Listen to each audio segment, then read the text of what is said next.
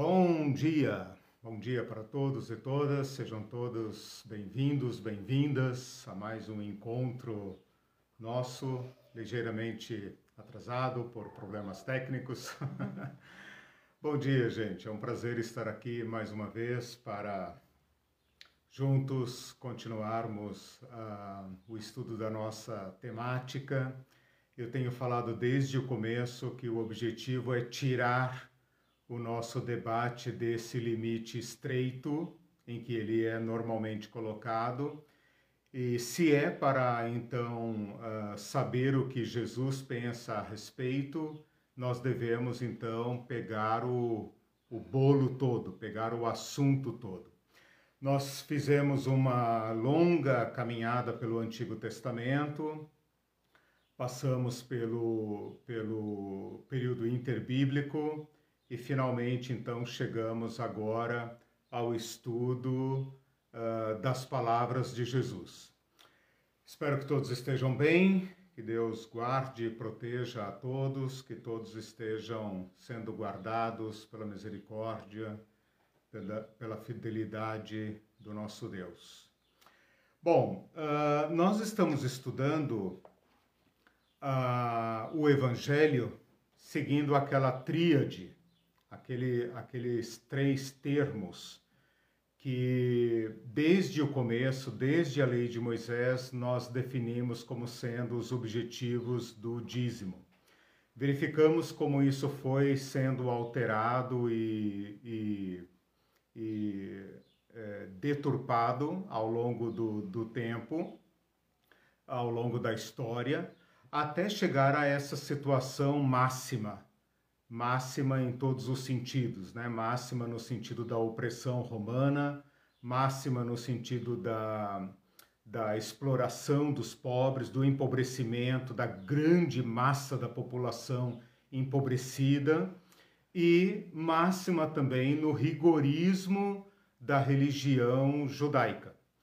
Nós estudamos a relação de Jesus com o templo, que é o primeiro desses tópicos. Né? O dízimo era de, é, dedicado, reservado para o sustento do serviço religioso, no caso agora o templo.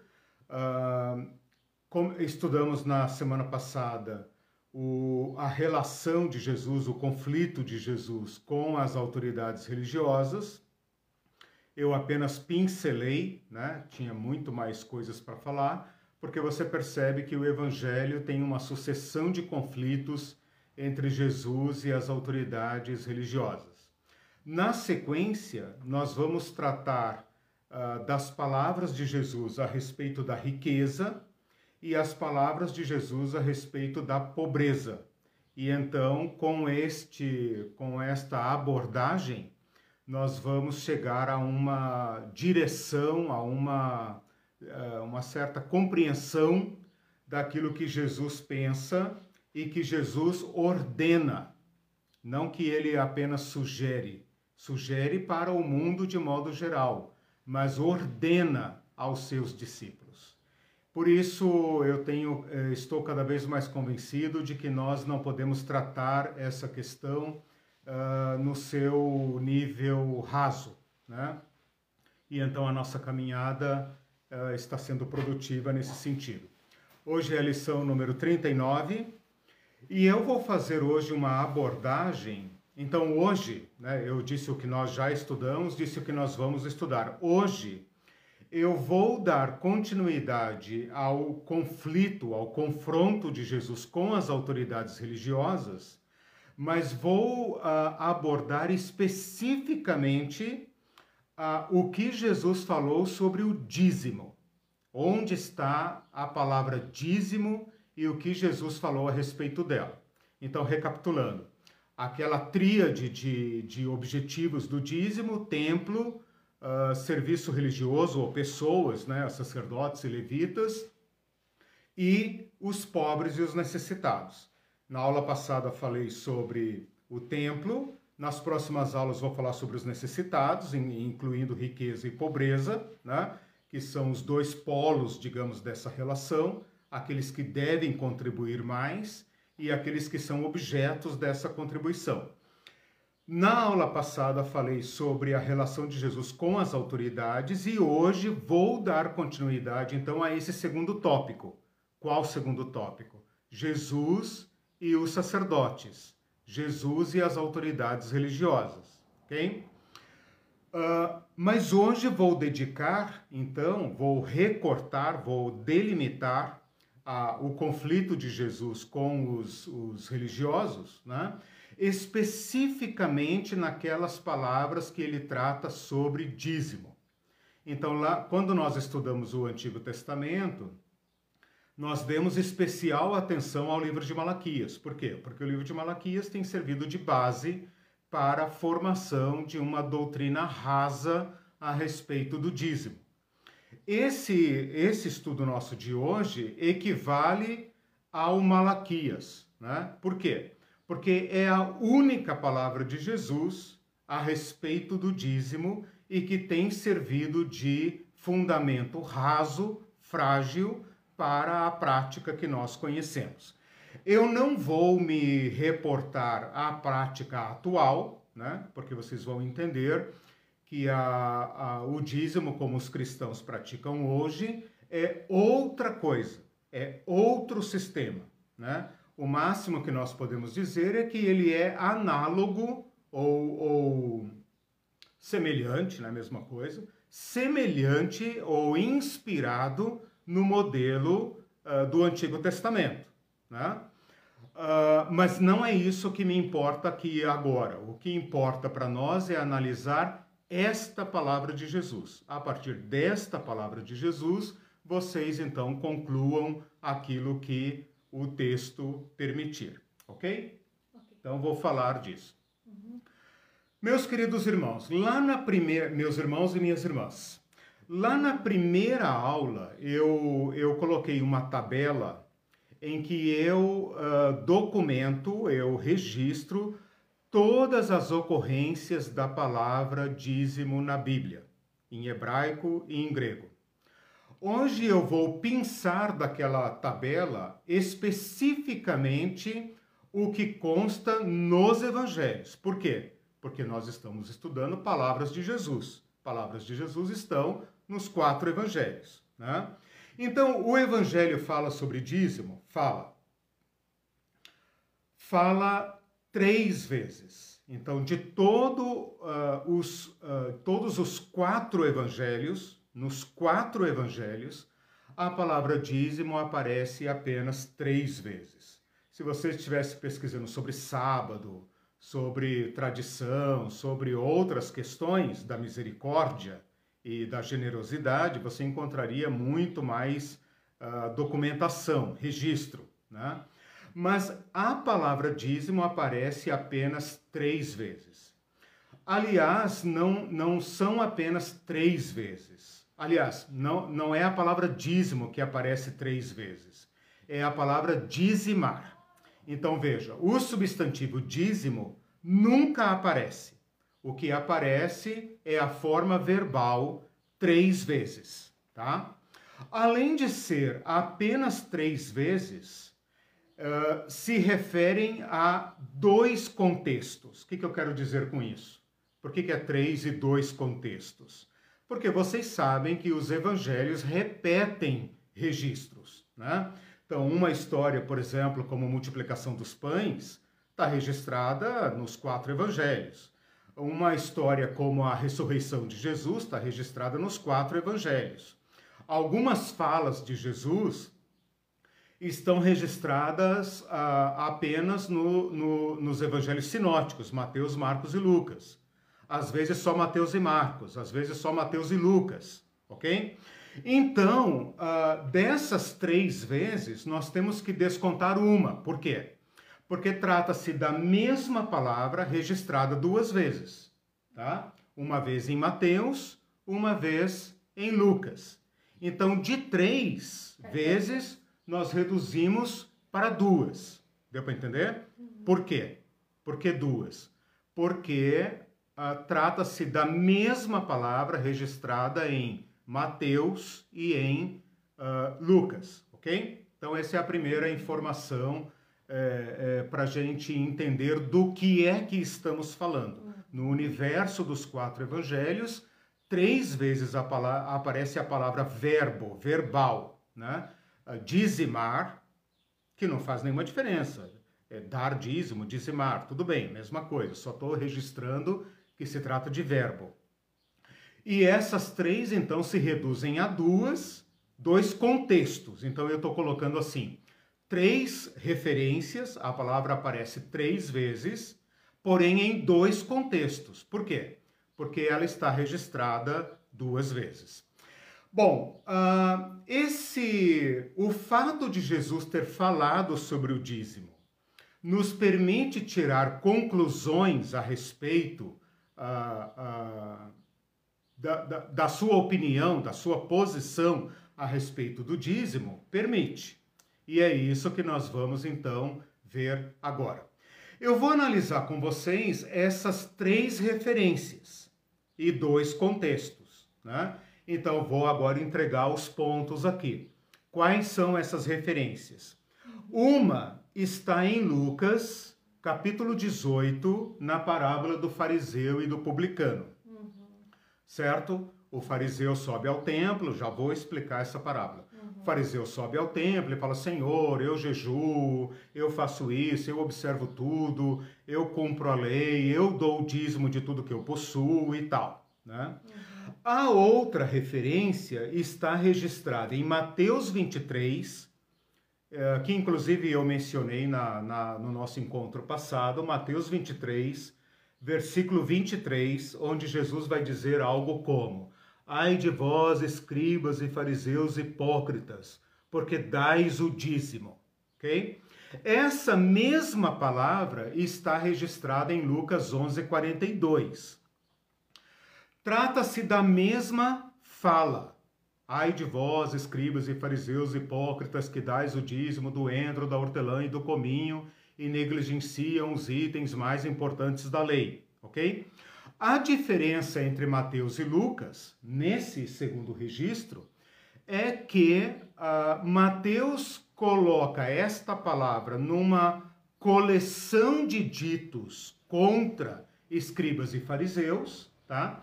E Lucas registra essa palavra num jantar com escribas e fariseus. Hum. Então, ambos usam a mesma palavra, a mesma a mesma uh, uh, a mesma logos, a mesma palavra de Jesus, né?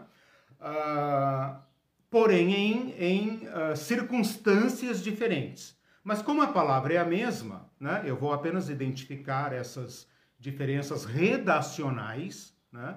Mas continua sendo a mesma palavra para o que nos importa aqui, ok? Então vamos lá, eu vou estudar com vocês rapidamente a parábola do fariseu e do publicano, apenas para tirar dela o tom de Jesus a respeito do dízimo, e depois vamos fazer uma análise mais detalhada de Mateus 23, 23, onde Jesus trata da questão de modo mais é, é, específico. Bom, a primeira observação que eu queria fazer antes ainda de analisar os textos é, é, é a seguinte: a primeira né, observação é a seguinte. Nós temos que corrigir aqui uma compreensão equivocada. Por quê? A, respeito do que equivocada? Porque quando nós lemos os evangelhos, os quatro evangelhos, nós percebemos que o embate de Jesus com os fariseus e escribas é intenso. Então eu fiz aqui uma pequena estatística apenas para fixar esse ponto, para ver se vocês concordam comigo. Olha só, a palavra fariseu aparece 100 vezes no Novo Testamento. 100 vezes a palavra fariseu no Novo Testamento. Dessas 100 vezes, 90 estão nos evangelhos. Isso nos diz alguma coisa, né? que o Jesus andando pela Palestina, quer seja no norte, quer seja no sul, né, quer seja na Galileia, quer seja na Judéia, ele teve muito contato com os fariseus. Né? 90 referências não é pouca coisa.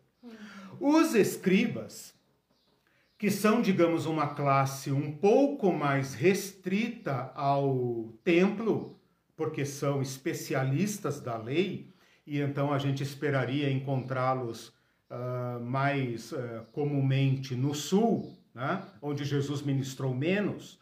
Nós temos nos evangelhos 67 vezes a palavra escribas.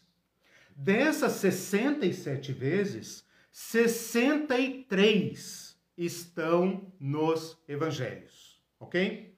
Se a gente fizer agora uma, uma, uma comparação de, de 90 vezes a palavra fariseu, 63 vezes a palavra é, escriba, versus três vezes a palavra dizimar, pode parecer, pode nos dar uma falsa impressão de que o tema é irrelevante.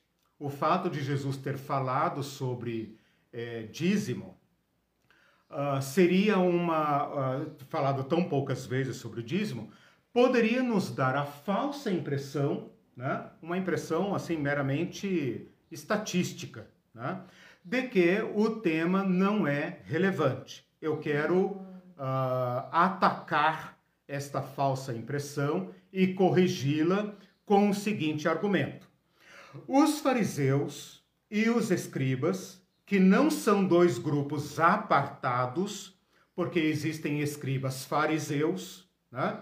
Portanto, fariseus escribas, então uh, são dois grupos que se intercomunicam, ok? Uh, eles estruturavam a sua religião, ou seja, eles uh, concretizavam a sua religião por meio da observância rigorosa de certos preceitos. Tá? Dentre esses preceitos, nós podemos falar aqui das regras dietéticas, que eu já mencionei, das regras de purificação, que eu usei aquela palavra abluções, que tem a ver com água, com lavar muitas vezes as mãos, lavar muitas vezes o rosto, o antebraço, né, orando e etc. Aquelas coisas que os muçulmanos fazem até hoje para pegar, por exemplo, o livro do Corão na mão, né, ou para orar, etc. Todos esses rituais de purificação e purificação dos objetos.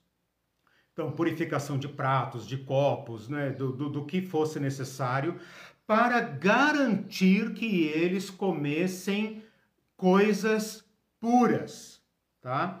O dízimo entra aí, mesmo que não mencionado, esse é o meu argumento, mesmo que não mencionado, ele entra aí porque ele está incluído nas purificações. Então, por causa desta, digamos, obsessão da religião judaica neste período em observar a lei, em colocar a lei como um jugo a ser cumprido, né? o dízimo entra diretamente nessas questões. Por quê? Porque um alimento não dizimado, ou seja, qualquer alimento, mesmo que seja o tempero da comida, que não tenha sido dizimado, torna-se alimento imundo, impuro. Ele é integrado no rol dos alimentos que um judeu não pode comer. Então, por exemplo, a, a, o texto que nós vamos ler vai citar o hortelão, o endro e o cominho, ervas de tempero. Vamos supor que o cara vai comer lá um carneiro, alimento puro, alimento puro né? E ele pega lá uma hortelã para colocar, mas a hortelã não está dizimada. Se ele cometer esta falta, tudo está contaminado.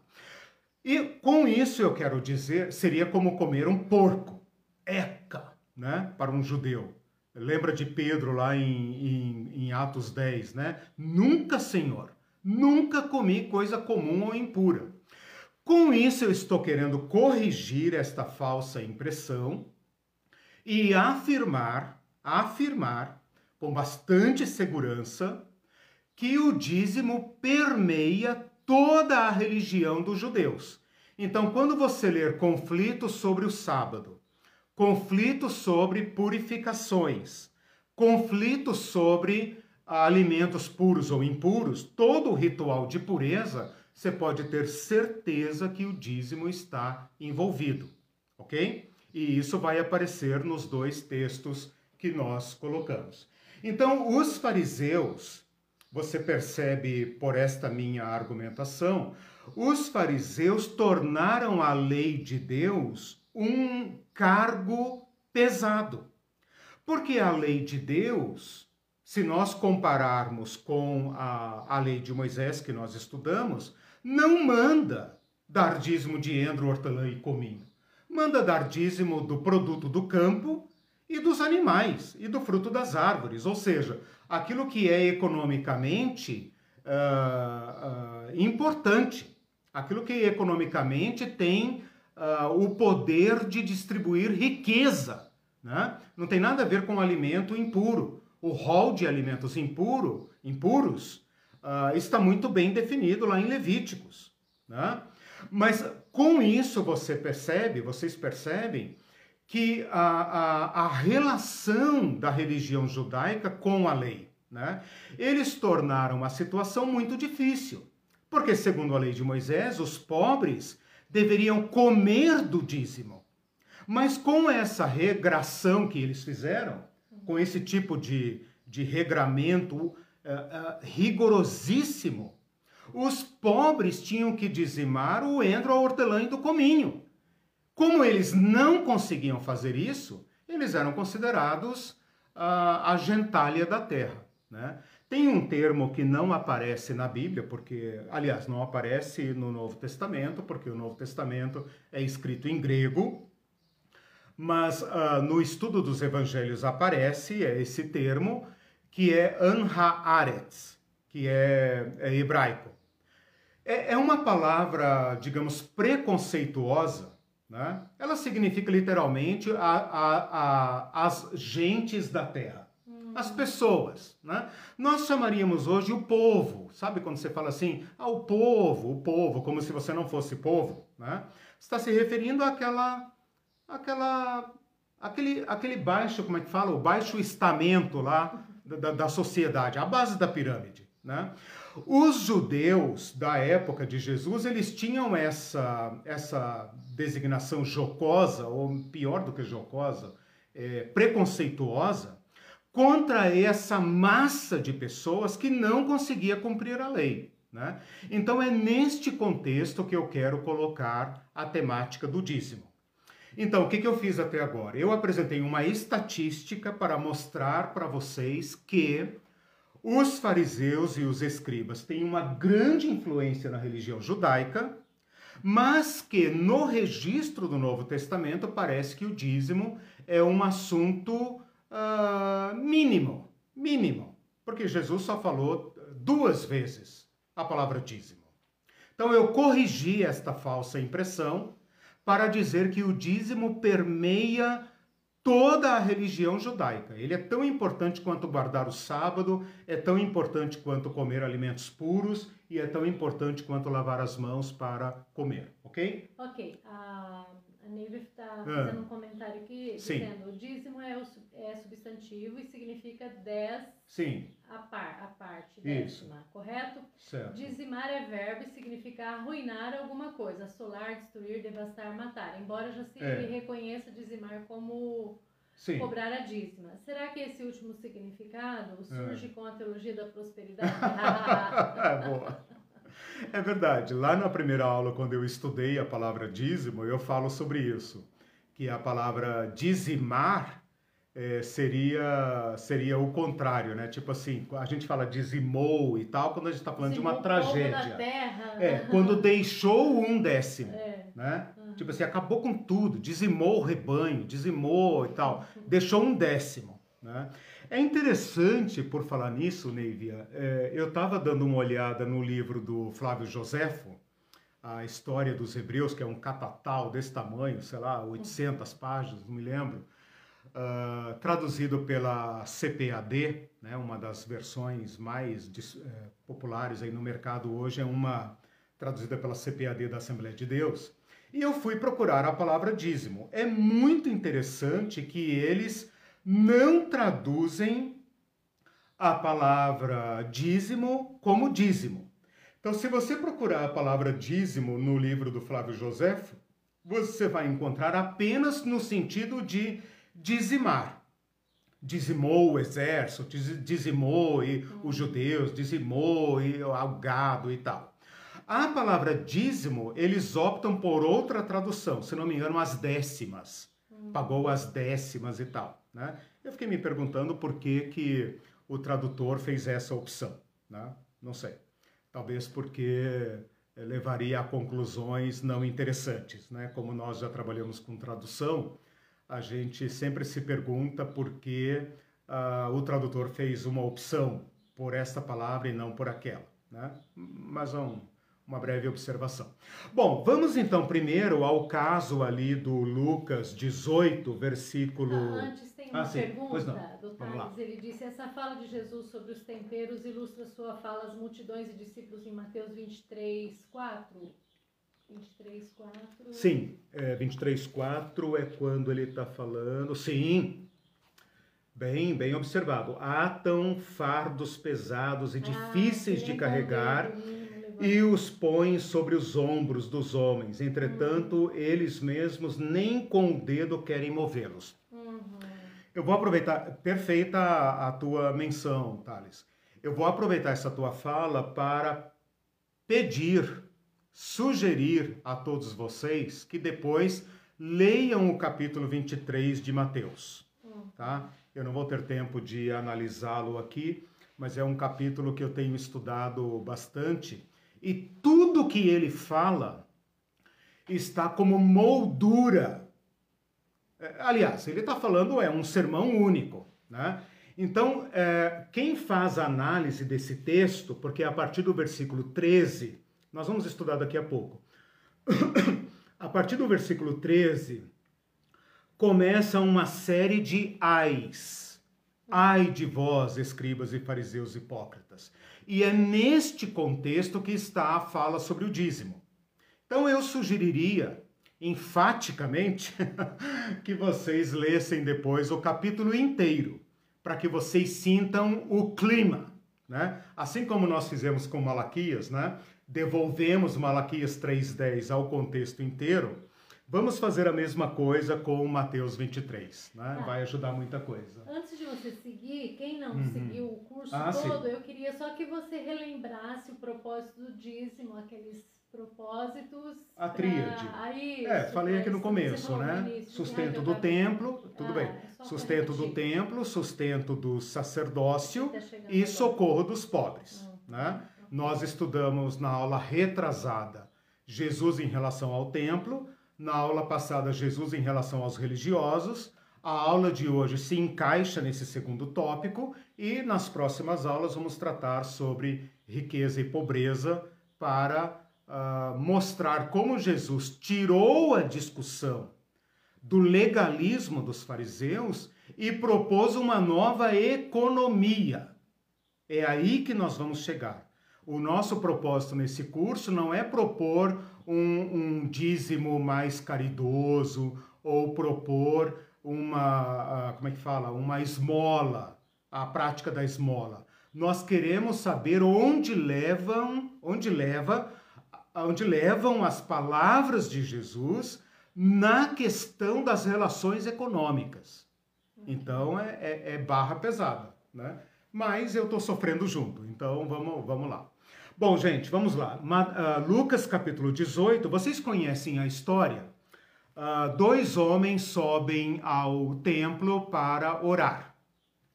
Jesus conta essa parábola no versículo 9 e fala assim: Disse essa parábola, uh, propôs esta parábola a alguns que confiavam em si mesmos por se considerarem justos e desprezarem os outros.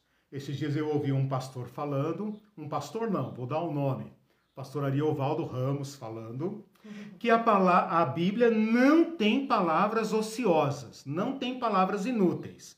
Então preste atenção em cada palavrinha dessa, propôs uma parábola a alguns que confiavam em si mesmos.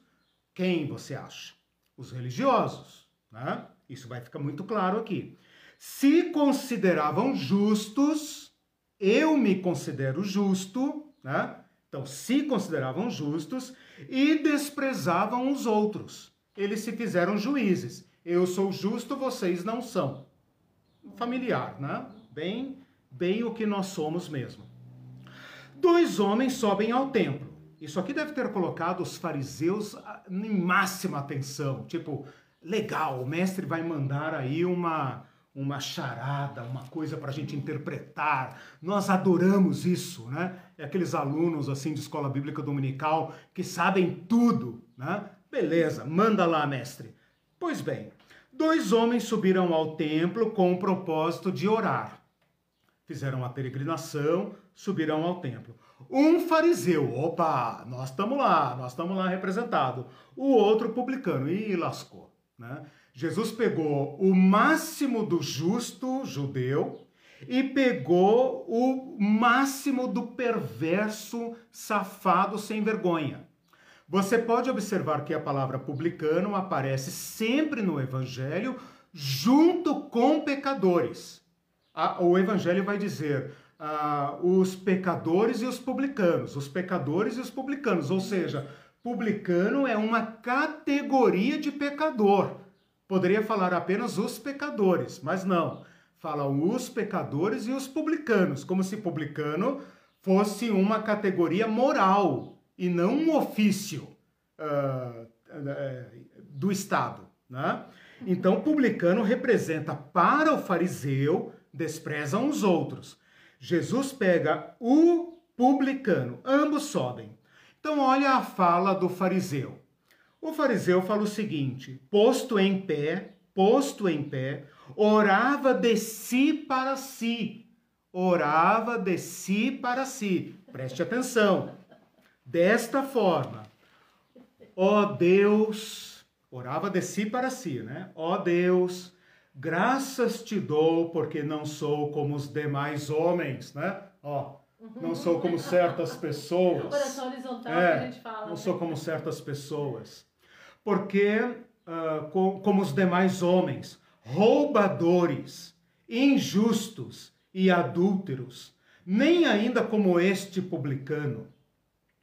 Jejuo duas vezes por semana. Não é pouca coisa jejuo duas vezes por semana. Dou o dízimo de tudo quanto ganho. Aqui você pode incluir tudo, tudo quanto ganho, né? Tudo, todos os meus rendimentos, não é o que ganha de presente, né? Tudo quanto entra na minha casa, tudo quanto eu produzo, eu dou o dízimo. Então pode lembrar lá do endro, da hortelã e do cominho, né? Uh, o publicano, então, essa é a oração do fariseu. Senhor, eu te dou graças porque eu sou bom, porque eu sou justo, eu não sou como as demais pessoas, eu faço isso, eu faço aquilo, e etc, etc. O publicano, estando em pé, longe, não ousava nem ainda levantar os olhos aos céus. Dá, dá a entender que o fariseu orava é, como Jesus fala lá no Sermão do Monte, né? De braços para cima, cabeça alta, né? orando em voz alta para ser ouvido pelos homens. E o publicano, em contraste, estando em pé, longe, não ousava nem ainda levantar os olhos aos céus, mas batia no peito e dizia: Ó oh Deus, tem misericórdia de mim, pecador. Digo-vos que este publicano desceu perdoado para sua casa, e não aquele fariseu, porque todo o que se exalta será humilhado, mas todo o que humilha será exaltado. Esta é uma palavra de Jesus a respeito do dízimo. Curiosamente, ninguém a usa para fundamentar a prática das igrejas, porque a parábola não permite a menos que você queira dar a ela a seguinte argumentação, né? Seja rigoroso, etc, etc, porém humilde. né? porém humilde. Então, seria uma forma, digamos, de tentar engolir esta parábola. Mas aqui a, a parábola é muito é, escandalosa, né?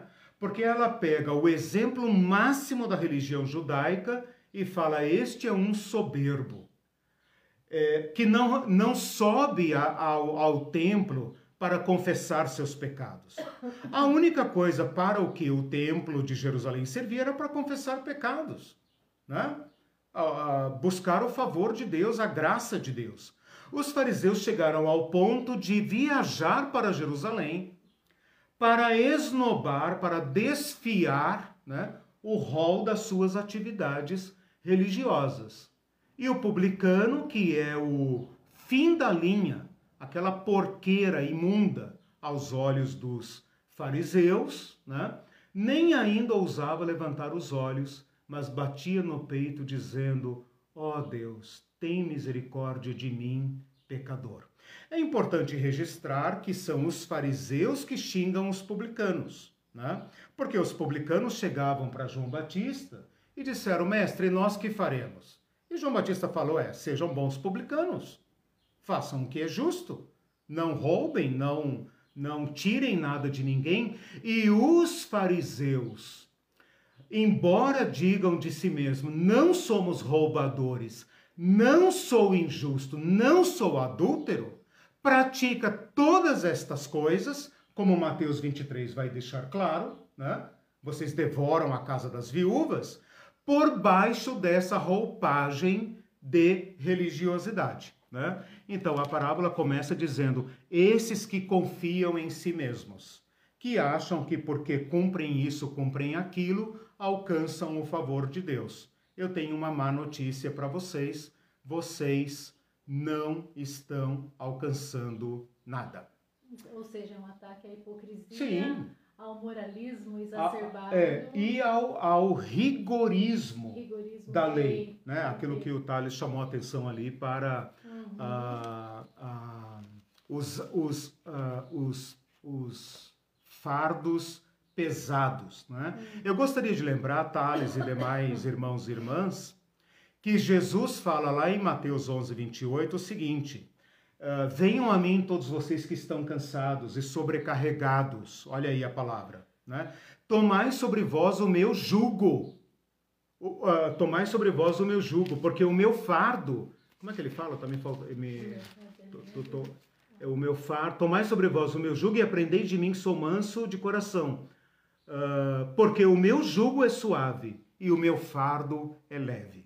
Isso está em relação direta com a religião judaica.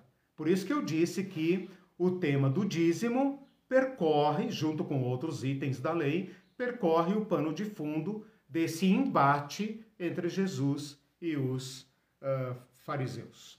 Ok? okay? okay Bom, essa é uma parábola. É, obrigado. Uh, aproveitem para divulgar etc, né, e tal, dá um, um joinha aí, né, eu nunca faço propaganda, né, vou Você fazer. fazer. Você nunca pede isso. Eu nunca peço isso, né, então compartilhe com seus amigos e tal, né. Bom, gente, é... Ficou engraçado? uh, gente, é o seguinte, vamos então, essa é uma parábola rápida, né, curta, clara, né, autoexplicativa, não tem, né, uh, deve, seria interessante eh, ter uma, uma câmera lá para a gente ver a cara dos fariseus, né? Uh, o, o, o, soco que Jesus deu na, na religião deles. Mas a ênfase é sempre a mesma, né? Parem com isso e uhum. sejam misericordiosos. Porque ele é o objetivo né? da parábola. Claro, né? claro, com certeza. Tipos, né? é. Eu vou buscar esta parábola agora para a gente ler uh, Mateus 23, tá? Então, essa é aquela palavra que eu disse para vocês que está registrado, é, está registrada é, duas vezes no Evangelho, tá? Está registrada em Mateus 23, 23, Mateus 23, 23, capítulo 23, versículo 23 e 24, tá? E em Lucas 11, 42. A palavra é a mesma. Então, se a gente vai estudar a, a, a palavra de Jesus, né, a logion, a palavra de Jesus sobre o dízimo, uh, nós podemos contrastar é, Mateus 23, 23 com Lucas 11, 42. Você pode até brincar depois, copia e cola, bota um do lado do outro, faz uma análise, uma comparação e tal. Só que Mateus registra essa palavra uh, num sermão, porque Mateus estrutura o seu evangelho em longos sermões de Jesus, tá? Sermão do Monte, Sermão das Parábolas, Sermão do Envio, Sermão da Igreja, uh, sermão profético, ok? É o estilo de Mateus. E Lucas vai registrar esta mesma palavra uh, num jantar, quer ver? Uh, uh, Lucas 11, 37. Ao falar Jesus estas palavras, um fariseu o convidou para ir comer com ele. E Jesus foi, tá?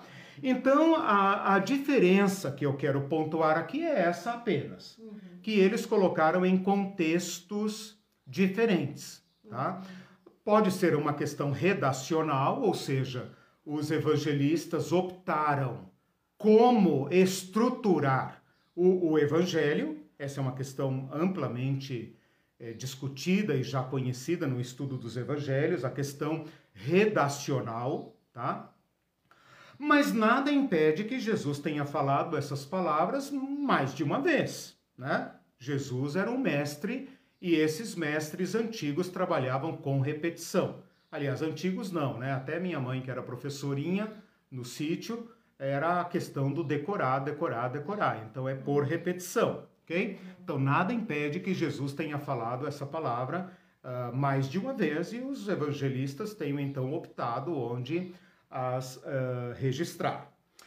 Bom, o contexto uh, de Lucas, junto com o de Mateus, trazem juntos uh, os contextos, né? Trazem juntos a mesma questão da, do erro da religião judaica no trato com o que é mais importante.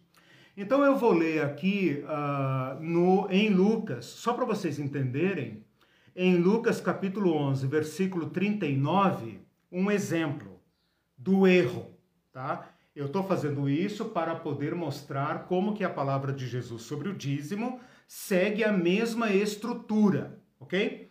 Então vamos lá. Jesus entrou na casa do fariseu para comer. O fariseu, porém, ficou admirado que Jesus não se lavou primeiro antes de comer. Falei isso na aula passada. Não tem nada a ver com higiene pessoal, tá? Tem a ver com as purificações.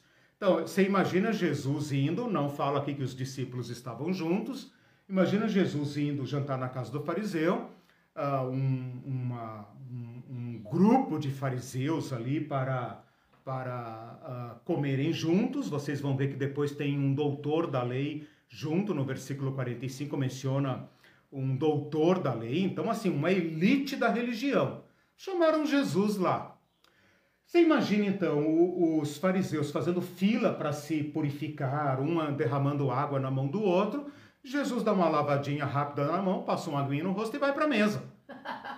Quebra o protocolo, quebra a etiqueta, senta lá na mesa, bota o guardanapo, né? o guardanapo aqui, pega os talheres e fica ali, tipo. Né? É, imagina, né? Então o fariseu fica muito admirado. Então, assim, já cria aquele clima, né? Uhum. Já cria aquele clima, assim. Nós vamos comer com uma pessoa não que não é se por purifica. Querer que Jesus fez isso. É, é, é, sim. Aí Jesus já começa o sermãozinho dele, cara. Eu já perderia a fome, eu não sei você, mas eu já perderia o apetite na hora e se eu tivesse é, ido junto com Jesus, já me enfiaria embaixo da mesa, porque aqui começa o Jesus que ninguém quer conhecer, né? Todo mundo fala, ó, oh, Jesus, né? Ninguém é, é. Ele fala assim: vocês fariseus são engraçados. Vocês limpam o exterior do copo e do prato, mas o vosso interior está cheio de rapina e perversidade. Nossa, na casa do cara. Cara. Não tem noção. Você já, dá, já te dá um choque na cabeça, né? Lá em Mateus 23, ele fala assim: Ai de vós, escribas e fariseus hipócritas, porque limpais o exterior do copo e do prato. Lembra, eles faziam grandes purificações dos objetos. Porque se o prato tivesse sujo, contaminava a comida. Então tem que limpar tudo. Limpar do pecado. Não é limpar da poeirinha, não. Tá? Uh, vocês limpam o exterior do copo e do prato, mas estes, ah, lá em Lucas ele fala, vocês por dentro estão cheios de roubo. Aqui ele fala, seus pratos e seus copos estão cheios de rapina. Meus irmãos, rapina é roubo. Pois é, Vocês roubam, claro que não roubam a mão armada. Claro, não é a mão armada. Nós não somos roubadores como os publicanos. Mas a nossa religião é sem misericórdia. A nossa religião come o pão da viúva, come o pão do órfão. Mas nós damos o dízimo do pão que nós ganhamos da viúva e do órfão e do imposto que nós cobramos do estrangeiro e tudo mais. Nós damos o dízimo, portanto é puro. E Jesus está dizendo: não é puro, é roubo. E aqui em Mateus ele fala intemperança. Significa dizer, vocês comem demais, enquanto outros não têm o que comer. Em Lucas ele fala, está cheio de rapina e perversidade. Perversidade. Este texto, que tanto em Lucas como em Mateus acompanham a palavra do dízimo, seguem a mesma lógica. Ok? Uhum. Em Mateus ele está imediatamente depois, em Lucas ele está imediatamente antes. Olha a pergunta em Lucas. Insensatos, quem fez o exterior não é o mesmo que fez o interior? Antes dai esmola do que tiverdes, e tudo vos será limpo. Percebem como a estrutura do texto, deixa eu ver, em, em, é, em, em, Mateus também. Fariseu cego, olha aí, cego limpa primeiro o interior do copo para que também o seu exterior fique limpo. Aqui em Mateus a palavra está um pouco mais é, figurativa, né? em Lucas um pouco mais explícita. Mas veja, ah, eu ia falar alguma coisa que eu cortei aqui. Ele faz uma pergunta. Assim, o que eu ia falar? A estrutura do texto é a mesma. Vocês estão dando importância ao que não é importante e estão dando pouca importância ao que é de fato importante. Vocês estão achando que lavar muitas vezes as mãos, jejuar duas vezes por semana, dar dízimo do endro, da hortelã e do cominho, lavar o prato, o copo, etc, etc, etc, limpa o coração de vocês do roubo e da perversidade. Portanto, em Lucas, não em Mateus, em Lucas, ele fala o seguinte: Dai esmola do que tiverdes, e isso vos será limpo. Então, qual é a maneira de limpar o, o coração? Qual é a maneira de tirar o roubo do coração? Qual é a maneira de tirar o excesso, o exagero do coração? Dar esmola. Não, não é dar esmola. A esmola no Novo Testamento e em, uh, em hebraico significa praticar justiça. A prática da justiça é que nos purifica, é que nos mantém limpos. A prática da justiça é que nos mantém limpos. Ou seja, nós devemos comparecer diante de Deus não como aquele, aquele fariseu que fala: Senhor, eu faço, eu faço, olha como eu sou bom, eu não sou como esses outros aí de fora, das outras igrejas e tal. Não, esse, esse já recebeu o seu galardão, já foi aplaudido, já foi aprovado, esse já recebeu o seu galardão. Né? Leia lá depois Mateus 6. Mas aquele que comparece diante de Deus dizendo: Senhor, como escapar desse sistema maligno? Como eu posso viver uma vida justa? Como eu posso me manter puro debaixo desta opressão, onde eu sou forçado a correr por mim mesmo, onde é cada um por si Jesus está dizendo: pratiquem justiça. A justiça os manterá no caminho. Ok? Vamos então agora para Mateus 23 e Lucas 11, 42. Antes disso, Celso Sim. comentou: Jesus é uma espécie de STF, guardião das Escrituras. é, Disse no bom sentido. Povo a palavra com justa correção, sem Isso. cair no rigorismo, exorbitante Sim. da lei pela lei, incluindo Sim. até a questão do dízimo. Sim. Perfeito. Com salvaguardas, STF. É. é, por isso que, Celso, no início do capítulo 23, eu falei, depois leiam o capítulo 23 inteiro, o capítulo 23 fala assim, ó, uh, façam tudo quanto eles dizem, mas não sigam o exemplo deles, porque eles falam, eles falam mas não fazem. Então, a lei que os fariseus ensinavam é boa. Paulo também vai dizer isso: a lei é justa e boa. Ruim sou eu. Eu que não consigo cumpri-la. Né? Então, o que cabia a qualquer ser humano honesto diante de Deus era dizer: Senhor, é, nada é puro. Nada é puro. Como disse Isaías, só um homem puro é, vivo no meio de um povo de impuros lábios. Ó, oh, quem me livrará, né? Paulo fala, miserável homem que sou. Né? O Lutero dizia, meu Deus, até ao orar eu estou pecando. Né? O que pode ser puro entre nós? Como nós podemos ah, praticar um mínimo de justiça dentro desse mundo louco em que cada um por si e salve-se quem puder? Né? Ah, quando as pessoas acreditavam em Deus, era cada um por si, Deus por todos. Agora é cada um por si, salve-se quem puder. Né? Bom, vamos então a Mateus 23. Percebam que a estrutura do texto é a mesma. Ai de vós, escribas e fariseus hipócritas. Estou lendo Mateus 23, 23.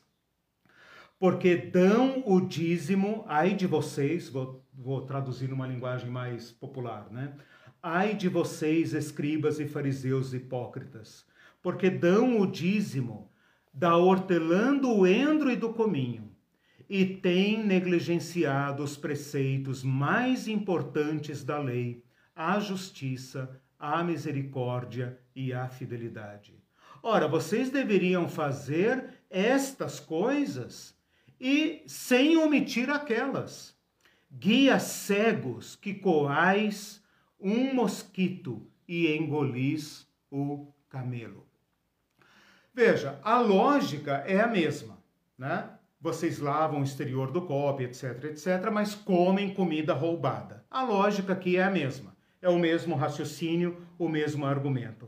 Ai de vós, escribas e fariseus hipócritas, porque vocês dão o dízimo do endro, da hortelã e do cominho, para se manterem puros. Não é uma questão de generosidade. Não tinha a feirinha do cheiro verde para as viúvas, os órfãos e tal. Era por outro objetivo, o objetivo de como homens santos não comerem comida impura, certo? Então, olha o desvio da lei, né? A lei de Moisés nunca mandou dar dízimo destas coisas. Mas os fariseus queriam parecer tão religiosos que eles levaram a lei ao excesso. E aí, Tales, transformaram a lei num fardo tão pesado que nem eles mesmos podiam cumprir. Eles eram peritos da lei e eles tinham como burlar tudo isso. Né? Então vejam, primeiro ponto que nós temos que tratar: a lei de Moisés nunca mandou dar dízimo do endro, da hortelã e do cominho. Me parece que Lucas fala outras ervas, fala hortelã, arruda e hortaliça. Tanto faz. Então essa lei é da, é do, da Mishnah. É, a Mishnah é uma regulamentação, né? Ah. É aquilo que nós chamamos da tradição, mas bem lembrado. Depois vejam lá, eu dei acho que duas ou três aulas sobre a regulamentação do dízimo na Mishnah, uhum. ok? Ah, então, esse é o ponto. Além de Moisés, mandou dar dízimo do trigo, do grão, do azeite, do, do vinho, dos animais, daquilo que era economicamente é, substancioso. Não tem nada a ver com purificação. tem a ver com a solidariedade e partilha. A lógica é outra, certo? Quando essa lógica é levada para ritualismo, então eles, eles pensam o seguinte: é, nós somos sacerdotes também. Nós não podemos comer comida impura. Ora, se eu não posso comer o trigo impuro, eu não posso comer o, o, o porco porque é impuro, então como é que eu vou comer uma erva se eu não sei se ela é pura ou não? Então, eles levaram a lei, olha o espírito do negócio, eles levaram a lei ao rigor dos detalhes e com isso desviaram completamente a lei do seu objetivo. E Jesus está dizendo aqui muito claramente que o objetivo da lei era justiça, misericórdia e fidelidade. Né? Lá em Lucas fala: uh, desprezais a justiça e o amor de Deus. Não falou em fidelidade. Esta palavra, eu vou primeiro fazer essa dissecação do texto, né, uhum. para depois fazer a minha argumentação, uh, ponto a ponto. Então, falei do endro, da hortelã e do cominho, que não era, uh, como é que fala isso em direito tributário? Não era Uh, esqueci o nome. É, mas eles, eles usam um nome, se alguém lembrar aí me fale, não é a base de. É, esqueci, esqueci o nome que se usa. É, aquilo que é tributável, talvez o Celso aí que é, é expert possa me ajudar. Mas aquilo sobre o que se tributa, né? Ou aquilo sobre o que se tributa, tem um nome técnico para isso. Que é mas comercializado, em... né? Daí. Co como assim? É, aquilo que podia render lucro? Não, era, não, não, aquilo que atende à generosidade. Claro, cai na mesma categoria que você está falando, né? Aquilo que é economicamente viável e tal. Mas a questão aqui é sustento. Sustento, entendeu? Quem levou a lei, as minúcias da lei, a uma exegese que obrigou o povo a tributar qualquer, até as menores coisas, os mosquitinhos da lei, para né, usar a terminologia de Jesus, foram os fariseus. Uhum. Porque os fariseus a, a, a, acreditavam na seguinte tese: nós estamos sob o domínio dos romanos porque nós não cumprimos a lei direito. Uhum. Se nós cumprirmos a lei, todo mundo cumprir a lei rigorosamente, uhum. nós seremos libertos dos romanos, o reino de Deus uhum. virá. É por isso que o reino de Deus não vem. Começou por causa dessa gentalha aí, entendeu? Eles não cumprem a lei. A gente ensina, ensina esse povo e tal. Quando você vê, eles estão comendo coisa impura, eles compram no mercado, não vêm se foi dizimado, se não foi dizimado. Eles não vão na sinagoga para ouvir as regras da Mishnah. Né? Eles, eles têm que trabalhar, né? Eles têm que trabalhar uh, o triplo para poder botar o pão em casa. Os fariseus não, eles podiam ficar na sinagoga o dia inteiro discutindo uma palavrinha da lei e etc. Né? Então, esse é o ponto aqui. Uh, o que ele compara, que é justiça, misericórdia, uh, justiça, misericórdia e fé, ou justiça e amor, como diz uh, Lucas, é uma citação livre, prestem bem atenção nisso, porque ninguém fala. É uma citação livre de Miqueias. E eu vou, uh, deixa eu ver se eu copiei aqui na minha lição. O respondeu, ah, base sim. de cálculo. Hã? Base de cálculo. Perfeito. E o Celso, a base de incidência do tributo. Isso. Base de incidência, base de cálculo. Perfeito. Aquilo sobre o que incide o, o, o, o, o tributo. No caso aqui, a base de cálculo do, do, do dízimo são o produto do campo e do gado. Aquilo que serve para sustento. Ora, você vai levar é, um fechinho de hortelã para o templo? Você vai dar um fechinho de hortelã para a viúva? Né? E aqui não está dizendo que eles dão para quem eles dão. Provavelmente davam para si mesmos, né? porque eles são os religiosos, eles que ministravam na sinagoga, né? Eu não, eu não tenho essa informação, não aparece aqui. Mas Jesus os chama de cego. Obrigado, meus assessores, assessores jurídicos. Mateu, ah, desculpa, Miqueias, no capi... Bom, o livro todo de Miqueias, né? O livro todo de Miqueias fala de que o povo, veja, Miqueias é anterior ao exílio. Miqueias é um dos primeiros profetas que junto com Amós, junto com uh, Oséias, junto com Isaías, mais ou menos contemporâneos, uh, pregaram arrependimento ao povo. Miqueias acusa o povo de cobiçar campos e tomá-los, cobiçar casa e arrebatá-las. Ele acusa o povo de lançar fora, expulsar as mulheres das suas próprias casas. Ou seja, tomam as casas das mulheres. Está escrito aqui em Mateus 23 devoram as casas das viúvas, ok? que mais? Uh, Miqueias ainda, capítulo 3. Aborrecem o bem e amam o mal. Debaixo da lei, cumprindo a lei, eles aborrecem o bem e amam o mal. A lei não tem capacidade de converter nosso coração a lei de Moisés, mesmo a lei justa e boa, só tem o poder de nos acusar e executar. Esse é o ponto. Uh, ele fala também, olha só, Miqueias 3,3: arrancam a pele do meu povo, a, a, arrancam a pele do meu povo, arrancam a carne dos ossos. Está chamando aqui os religiosos de abutres que não apenas arrancam a pele, mas ficam ali comendo, comendo, comendo, até arrancar a pele dos ossos. Serviço dos animais, é, é, como é que fala? Animais é, é devoradores, né? Esqueci a palavra. Um, animais predadores, né? Daqueles que limpam a carcaça, aqueles que vêm depois do caçador, né? Para tirar tudo e depois, no capítulo 6, o povo reclama para Malaquias, desculpa, para Miqueias, cuidado com os nomes, fica atento aí.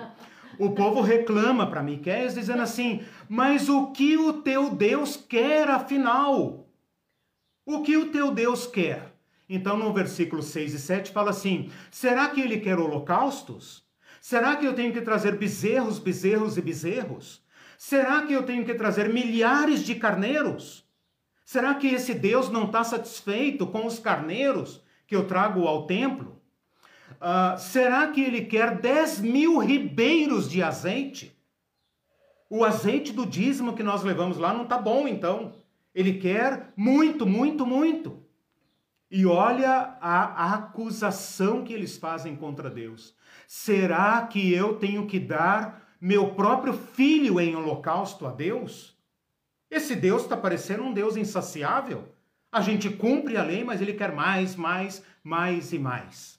Aí vem uma resposta que é uma das primeiras definições da religião de Jesus Cristo, que faz a passagem da lei, da ineficácia da lei, para o reino de Deus. E Miqueias vai dizer exatamente assim, Miqueias capítulo 6, versículo 8, risque na sua Bíblia, pinte, decore, bota na porta da geladeira, no descanso de tela, etc, etc. Ele já te declarou, ó homem, o que é bom. E o que é que o Senhor pede de ti? A não ser que pratiques a justiça, ames a misericórdia e ande humildemente com o teu Deus. Aqui está a, a, a, a coleção dos princípios que definem a lei, o que Deus quer de você. O povo está dizendo: esse Deus quer dízimo do endro, da hortelã e do cominho. Eu comi a casa da viúva, mas é porque eu fui o, o como é que fala lá, o depositário fiel dela. É justo. O que, que Deus quer mais? Por que, que Jesus está tão bravo com a gente? Ele faz eles lembrarem da lei. ele já te declarou o que ele quer. E o que é que o Senhor pede de ti? Vocês não entenderam ainda? Tudo que Deus pede de ti se resume em praticar justiça. Aqui está a esmola, né? Praticar a justiça. Ame a misericórdia. Agora há pouco ele tinha falado: vocês aborrecem o bem e amam o mal. Amam o mal. O mal do outro, obviamente. O mal aos olhos de Deus, né? Eu sou justo, eu confio em mim mesmo. Não, você ama o mal. O que você faz é mal. O que vocês chamam, como é que é aquele versículo? O que vocês chamam honroso entre vocês, aos olhos de Deus, é perverso. Né? Acho que é João, Jesus em João, que fala isso. Ele te declarou ao homem o que é bom. Isso é que você deve amar. Isso é o bem. Ame o bem. Que pratiques a justiça. Ames a misericórdia e ande, ames a misericórdia e andes humildemente com o teu Deus. Então, voltando aqui à palavra de Jesus, ele tocou uma notinha, né? Puxou uma memória da palavra dos fariseus, citando de modo livre, não textual, mas de modo livre, para que os fariseus entendessem imediatamente do que é que ele estava falando. Vocês, fariseus hipócritas, vocês dão dízimo das coisas menores, que nunca lhes foram ordenadas. E com isso vocês negligenciam os preceitos mais importantes da lei justiça, misericórdia e fé. Agora vem o pulo do gato. O pulo do gato. Né? O pulo do gato é o seguinte: a gente tem gato aqui em casa, ele está lá fora, tranquilinho, sedadinho. Não, sedado não, brincadeira. É porque agora nós colocamos tela lá fora, por isso que ele não mia mais. É, o pulo do gato é aquele a fábula, né, que é o pulo que o gato não ensina para ninguém, que é o pular para trás, aquele golpe que ninguém espera, né? Mas aqui que está o X da questão né? que é o seguinte: vocês deviam fazer estas coisas, quais estas? Aqui tem que saber um pouco de português, né? É. Como disse um amigo nosso, tem que é, para entender português tem que saber um pouco de, tem que usar metro, né? Geografia. É. Aqui e lá, né? Estas coisas, estas que ele acabou de falar, né? Sem omitir aquelas. O que, que significa isso? Ah. Vamos traduzir. Vocês deveriam fazer estas, então vocês deveriam observar estas quais? Justiça, misericórdia e fé, sem omitir aquelas. Ah, dar o dízimo da hortelã, do endre e do cominho. Logo, as pessoas, uh, precipitadamente, e se você também pensa assim, fique tranquilo, você faz parte da absoluta maioria, absoluta maioria, que diz o seguinte: olha, aqui Jesus acabou de dar o aval dele para o dízimo dos fariseus, dizendo: vocês estão fazendo uma coisa e deixando de fazer outra coisa.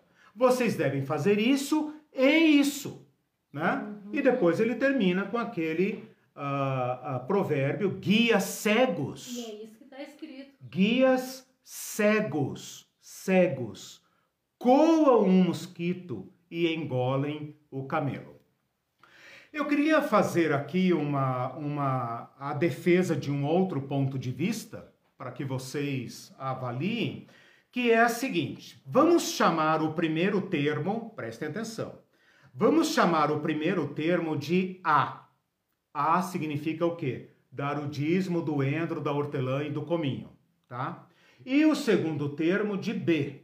B significa o quê? Justiça. Observar a justiça, a misericórdia e a fidelidade, ou a fé. Justiça, misericórdia e fé, ok? Vamos uh, colocar então, vocês fazem A, que é dar o dízimo do endro, da hortelã e do cominho. E não fazem B, que é praticar a justiça, a misericórdia e a fé.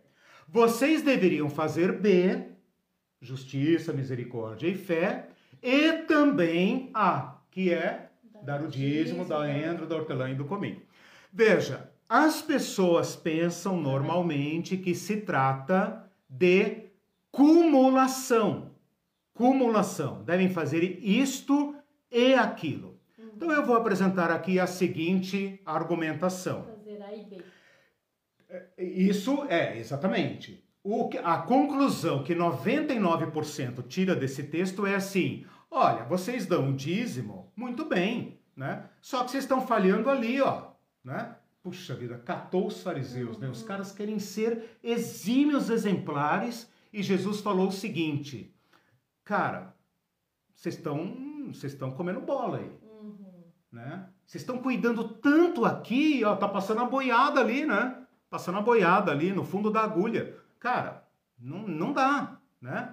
Então vamos fazer o seguinte, é, eu vou dar uma liçãozinha para vocês, façam ambas, né? Então lá vai o fariseu dizendo, puxa vida, o mestre pegou a gente, agora nós temos que fazer isso e aquilo, né? Então vamos tentar fazer A e B, A e B, né? Eu vou argumentar o contrário. A prática do A não é um comando da lei e não cumpre o B. A prática do A falhou miseravelmente em atingir o objetivo da lei. Portanto, a prática da tradição descumpriu a lei. É fato. Isso é uma constatação. Né? Um exemplo aqui é aquele que eu falei na aula passada do Corban. Né? Hum. A lei manda honrar pai e mãe, a tradição permite um desvio. Né? Ok. Uh, eu lembrei aqui também da, da palavrinha. Uh, deixa eu ver se eu acho aqui. Uh, eu esqueci aquela palavrinha. Tá. Aquela palavrinha do. do do, do jubileu. Tá, mas vamos lá. Então, o A falhou completamente em cumprir o B. O B, que é dar o que é justiça, misericórdia e fé, cumpre o objetivo da lei, sem se deixar capturar pelo rigorismo. Então lembra lá de Miqueias. O que, que Deus quer? Ele quer mais dízimo? Ele quer mais azeite, mais trigo, mais isso, mais aquilo? Os fariseus estão cumprindo. Né? A prática do B, então a prática da lei, dos preceitos mais importantes da lei, cumpre o objetivo da lei de Moisés, cumpre o objetivo da lei de Moisés, a lei visa isso, sem se deixar capturar pelo rigorismo do, do dízimo, do entra, da hortelã e do cominho. Então, o cumprimento do B cumpre e supera, extrapola o primeiro termo, o dízimo dos fariseus. De modo que o B, o B, o que, que é o B? Justiça. Os preceitos mais importantes da lei, justiça, misericórdia e fé.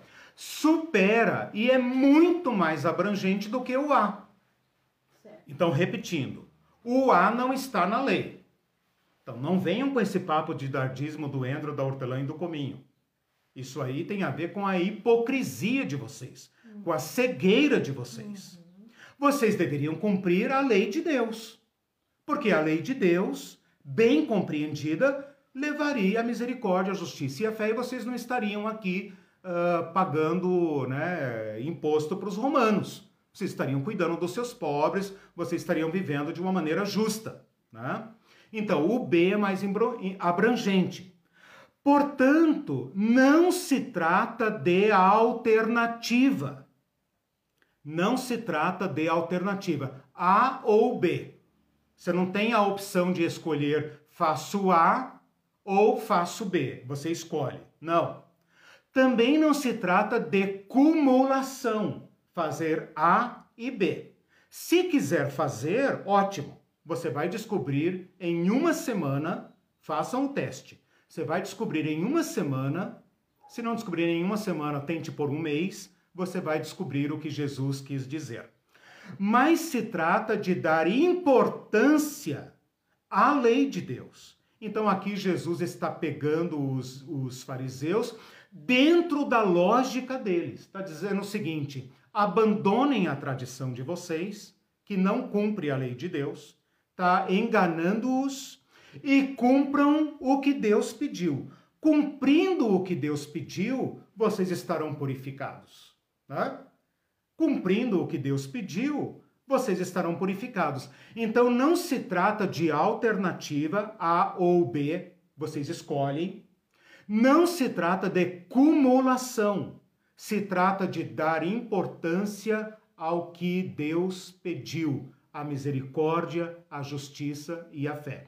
Se você praticar a misericórdia, o legalismo rigoroso desaparece. Uhum. Desaparece. Não, não, na verdade, é, não apenas uh, des, é, desaparece. Desaparece. Se você andar humildemente com o teu Deus, se você amar a Deus acima de todas as coisas e ao teu próximo como a ti mesmo, estas coisas da tradição farisaica desaparecem. E daí extrapola os 10%. Tot... Exato! Aí é que está o ponto. 10% não Então veja, primeiro, esse texto está dentro de um sermão que é tão pesado que algumas pessoas têm dúvida se Jesus falou assim mesmo. Eu não estou entre elas. Eu acho que ele falou mesmo. O texto é pesado. Então, primeira coisa, o único argumento a favor da lei, ali a, a, a favor do dízimo, estão em contextos altamente negativos e reprobatórios. Né?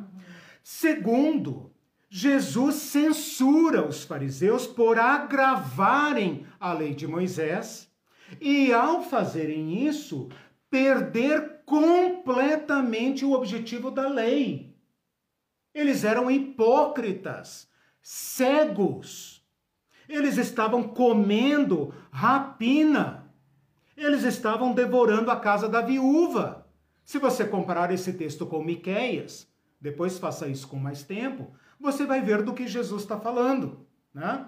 Então é impossível que ele esteja dizendo faça isso e também aquilo. Mesmo porque, se alguém quiser defender que Jesus está mandando fazer as duas coisas, então nós estamos mais ferrados ainda. Porque ninguém entre nós consegue praticar o legalismo dos fariseus. Eu nunca conheci, tenho 54 anos, vivi a minha vida inteira entre os cristãos, nunca vi alguém praticar o dízimo dos fariseus. Nunca vi. Uhum. Tenho visto pessoas darem muito mais do que a lei manda. Isso eu tenho visto, né? E temos buscado praticar isso, soltar nosso coração do rigorismo, né? Do ritualismo e buscar a misericórdia, buscar a, a justiça, buscar a fidelidade a Deus, uhum. né? Portanto, não pode ser. Agora, é inegável que o texto contém uma ironia, contém um sarcasmo. E o sarcasmo fica muito claro quando Jesus fala: vocês estão coando mosquito para não se contaminarem, mas estão engolindo camelo. Esta lógica está dentro, é uma crítica de Jesus à lógica dos fariseus. Agora, é claro que aqui Jesus plantou uma casquinha de banana. Eu falei do gato, né? Agora eu falei casquinha de banana. Uma casquinha de banana para os fariseus dizendo para eles: vão e façam, vão e façam. Optem pela lei de Deus. Não, não precisa largar a, a Mishnah, não. Não precisa largar. Tente andar com as duas. Tente andar com as duas. Então veja, apesar de o texto permitir esta interpretação da maioria, ela é uma interpretação uh, capenga, para dizer o português claro, capenga, porque não se pretende com isso defender o dízimo dos fariseus, que ninguém pratica. O que se pretende é colher da boca de Jesus uma palavra que possivelmente uh, uh, uh, aprovaria o dízimo, certo? Então veja, gramaticalmente, e em análise redacional, esta interpretação da maioria é possível. O meu critério é outro. É o critério da prática. Jesus está falando, vocês dizem, mas não fazem. Vocês dizem, mas não fazem. Então Jesus é, meteu aqui um gancho na, na consciência dos fariseus, de modo que eles não têm saída. Não têm saída. Se eles continuarem praticando o dízimo do endro, da hortelã e do cominho, eles sabem que seus pecados foram descobertos. Vocês são hipócritas. Eu sei o que vocês fizeram no verão passado. Eu sei o que vocês fazem com as viúvas, com os órfãos, com os estrangeiros. E se eles adotassem a lei de Deus e, e com isso forçosamente teriam que uh, uh, ir descartando a sua tradição, eles teriam que se converter. Então não tem saída. Né? Então, o critério que eu coloco aqui não é o, o estreito, rígido, redacional. É o critério da praxis, da prática. Então, se qualquer um de vocês pensar, ah, Eliseu, forçou a barra aí né, e tal, é simples. Tente praticar a sua interpretação desse texto. E depois, por favor, me conte uh, o que aconteceu. Tente praticar. Então, assim, não vamos ficar discutindo A e B, A e B, falou, não falou, porque isso, se você pegar comentários de Mateus, tem trocentos comentários que analisam, analisam, analisam, analisam, analisam. Tudo bem. Hum.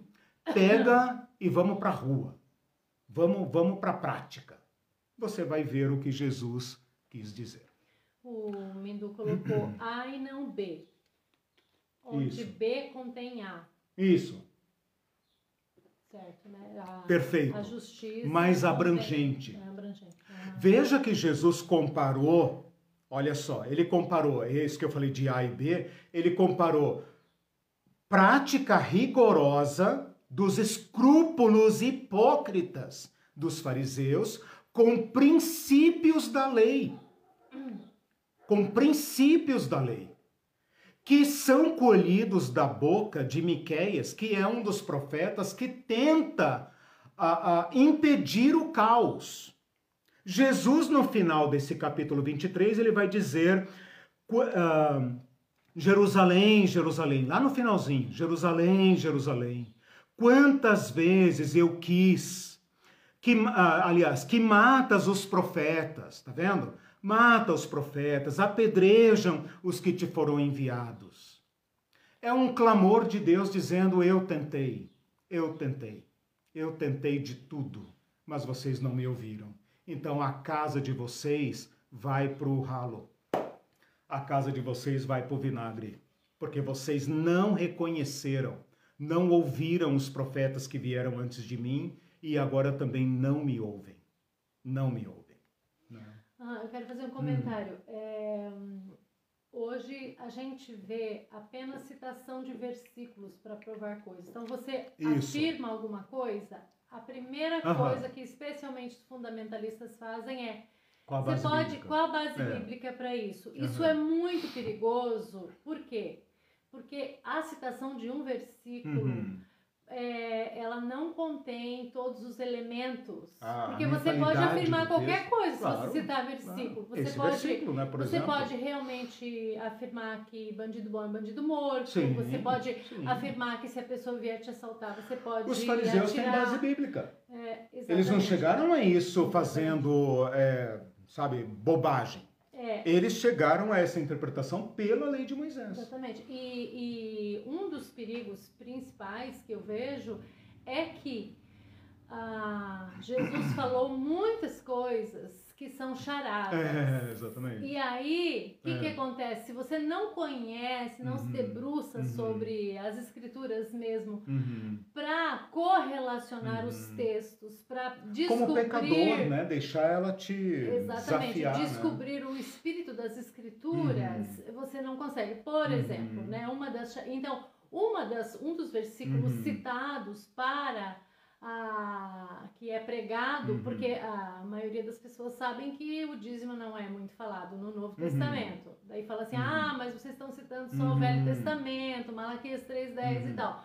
Aí a pessoa cita esse versículo, uhum. né? É dizendo, é não, Jesus é falou sobrou. no final é, faça aquelas coisas sem omitir. Então é para dar o dízimo. Uhum. Mas Jesus disse também, por exemplo, os sãos não precisam de médico, uhum. dando a entender que não precisava, que havia pessoas uhum. que não precisavam dele. Uhum. E a gente sabe que uhum. aquilo é uma charada, né? Então, pega eles dentro do território deles. Muito né? cuidado. Né? É. Aí, somando com isso que você disse uhum. é, sobre o que Jesus falou uhum. sobre os fariseus, uhum. falando que eles têm que lavar o interior do copo uhum. porque eles, eles são eles são metidos com roubos, uhum. eles assaltam a viúva. Tudo dentro da religião, né? Então seria impossível relacionar isso, o que Jesus falou e acha dos fariseus, que ele está legitimando sim, essa sim. prática de acréscimo de dízimo até dos sim. temperos, né? Agora, outra coisa que eu quero salientar. Uhum. Há pessoas que é, provam que não existe o dízimo, mas sem o princípio da generosidade. Ah, sim. Aí é uma coisa, sim. é uma perna manca. Claro, Por quê? Claro. Porque eles estão fazendo isso para não dar nem os 10%. São avarentos. Né? o que nós estamos fazendo sim, é o contrário. Sim. A gente está tentando mostrar com isso é. a teologia da generosidade, que extrapola os 10%. Então, quem veio, é. por exemplo, assistir a aula com intenção que não é para dar dízimo, você lascou-se. Por quê? É. Porque vai, é, o que nós estamos pregando é a generosidade que extrapola os 10%. Sim.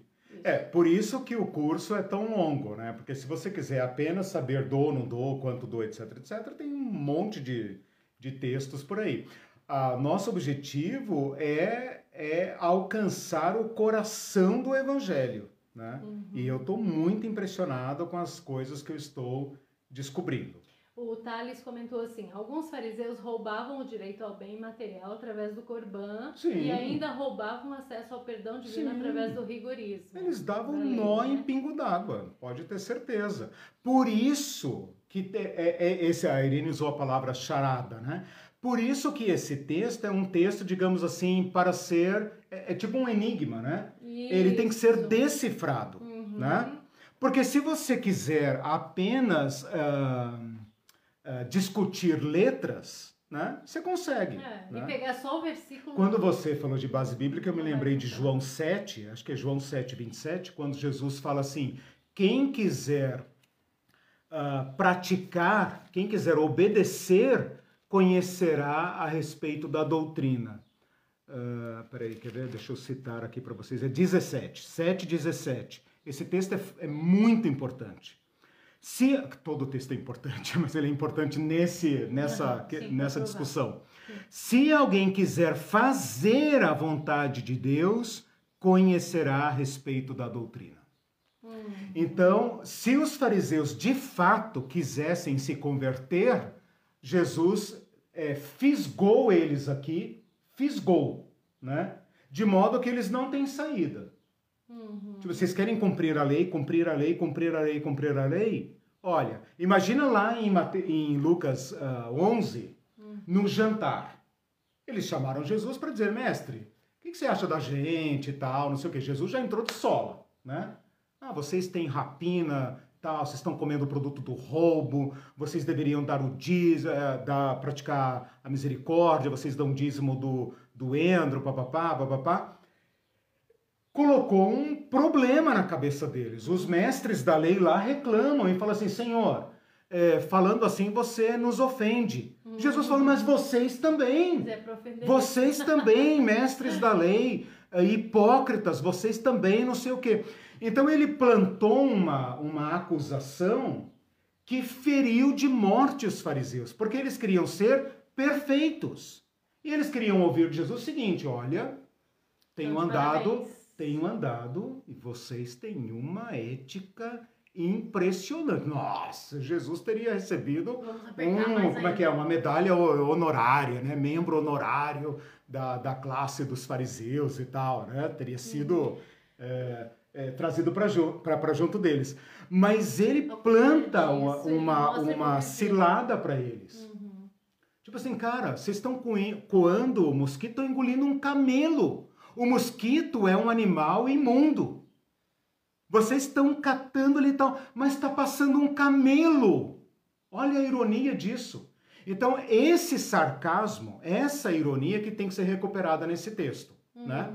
E a prova do nosso argumento, do argumento que eu estou apresentando aqui, é o seguinte: se você acredita que Jesus mandou fazer o termo A e o termo B, então uhum. pratique pratique. E depois você me conta qual foi o resultado. Eu estou fazendo uma pesquisa sobre isso, né? E daí, se você uh, discordar e tal, eu adoraria poder é, dialogar com, com, com você. Tá, Perguntas, é... comentários? Sim. É... Já estamos adiantados. Então, super. É... Nossa, tem vários hum. aqui. Ah. Eu tenho que ficar voltando para descobrir. O Guilherme Falcão colocou muito ah. obrigado, sempre abençoador. Ah, o Celso disse: o contrato estabelecido por Deus com Israel estava sendo adulterado constantemente Isso. pelo jugo do rigor legalista da elite Isso. rigorosa. E o Mindu lá. Que descumpria completamente a lei. E, veja, aqui eu quero dizer uma coisa, uma coisa que eu, eu, eu quase disse antes, mas agora, agora é a hora de dizer que é a seguinte o que mais me horroriza, o que mais me assusta com esse texto, não é a, a, a contundência dele, não é a, o desvio a, do, do rigorismo. É que esse rigorismo do endro, da hortelã e do cominho, junto com a parábola do fariseu e do publicano, impede, impede se você fizer A, o que, que é A? Endro, hortelã e cominho. Esta prática impede. Isso para mim é o mais grave, eu não posso deixar de dizer. Uhum. Essa é a questão mais grave desse texto. Você pode interpretá-lo como ele quiser. Mas se você quiser seguir o caminho dos fariseus, de falar, puxa, eu preciso aumentar, eu preciso dar, eu ganhei isso, eu vendi aquilo, eu preciso, eu preciso, eu preciso, você ficará impedido de praticar a misericórdia, a, a justiça e a fidelidade.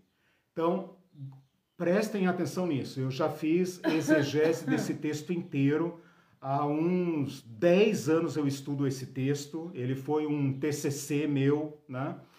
E eu, uh, uh, o que mais me assusta nesse texto é esse. Não é que simplesmente erra, impede. Impede. Por isso, a charada para os fariseus é mortal. Tipo, agora vocês têm que escolher para que caminho vocês vão. Porque se vocês continuarem dando o dízimo do endro, da hortelã e do cominho, fazendo longas orações, fazendo juramentos, uh, limpando o exterior do copo, etc, etc, vocês estão engolindo um camelo. Vocês estão ficando imundos, porque na sequência, olha só o tom do negócio. Na sequência, ele vai dizer, uh, versículo 29, ai de vós, escribas e fariseus hipócritas. Não, peraí. Uh, uh, o versículo 27. Uh, Ai de vós, escribas e fariseus hipócritas, porque sois semelhantes a sepulcros caiados, que por fora se mostram belos, mas interiormente estão cheios de ossos, de morto e de toda imundície. Esse Para foi. Judeu, isso é terrível. Hum, e impossível Esse dizer. nível de contaminação. É, para uma pessoa que está coando mosquitinho, não é mosquito, não é o nosso mosquito, não. É o é mosquitinho, o mosquitinho que porventura caísse na talha de vinho. Olha o rigor do, do fariseu. Um mosquitinho, um cisquinho lá que caiu no, na, no, no odre de vinho e ele vai tomar o vinho e eventualmente aquele cisquinho foi e ele se tornou imundo. Jesus fala: vocês são como sepulcros. Vocês têm imundície por dentro como sepulcros.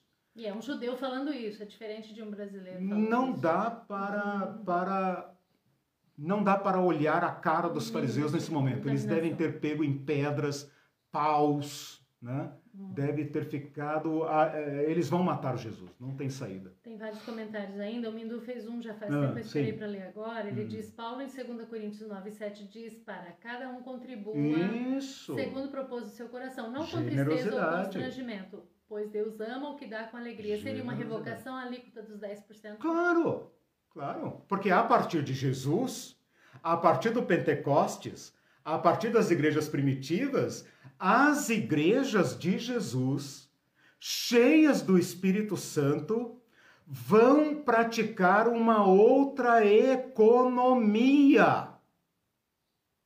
É uma outra economia. O que Paulo está falando ali é uma outra economia, um outro sistema. Esse é o desafio que está diante de nós. Né? Se nós vamos nos deixar capturar pelo império, por esse império ultracapitalista, consumista, predatório, ou se nós vamos subvertê-lo com uma nova economia, a economia de Jesus. O Jasley disse assim: minha esposa aqui comentando comigo, hum. 30 anos de igreja tradicional, ditas cristocêntricas, e jamais ouvimos uma pregação assim. Uhum. Sabemos por estudo, mas não por pregação aula. Magnífico uhum. para o louvor de Deus. Amém. Graças a Deus. É, o Enoque falou aula excelente. Uhum. Legal, obrigado, Enoque. É...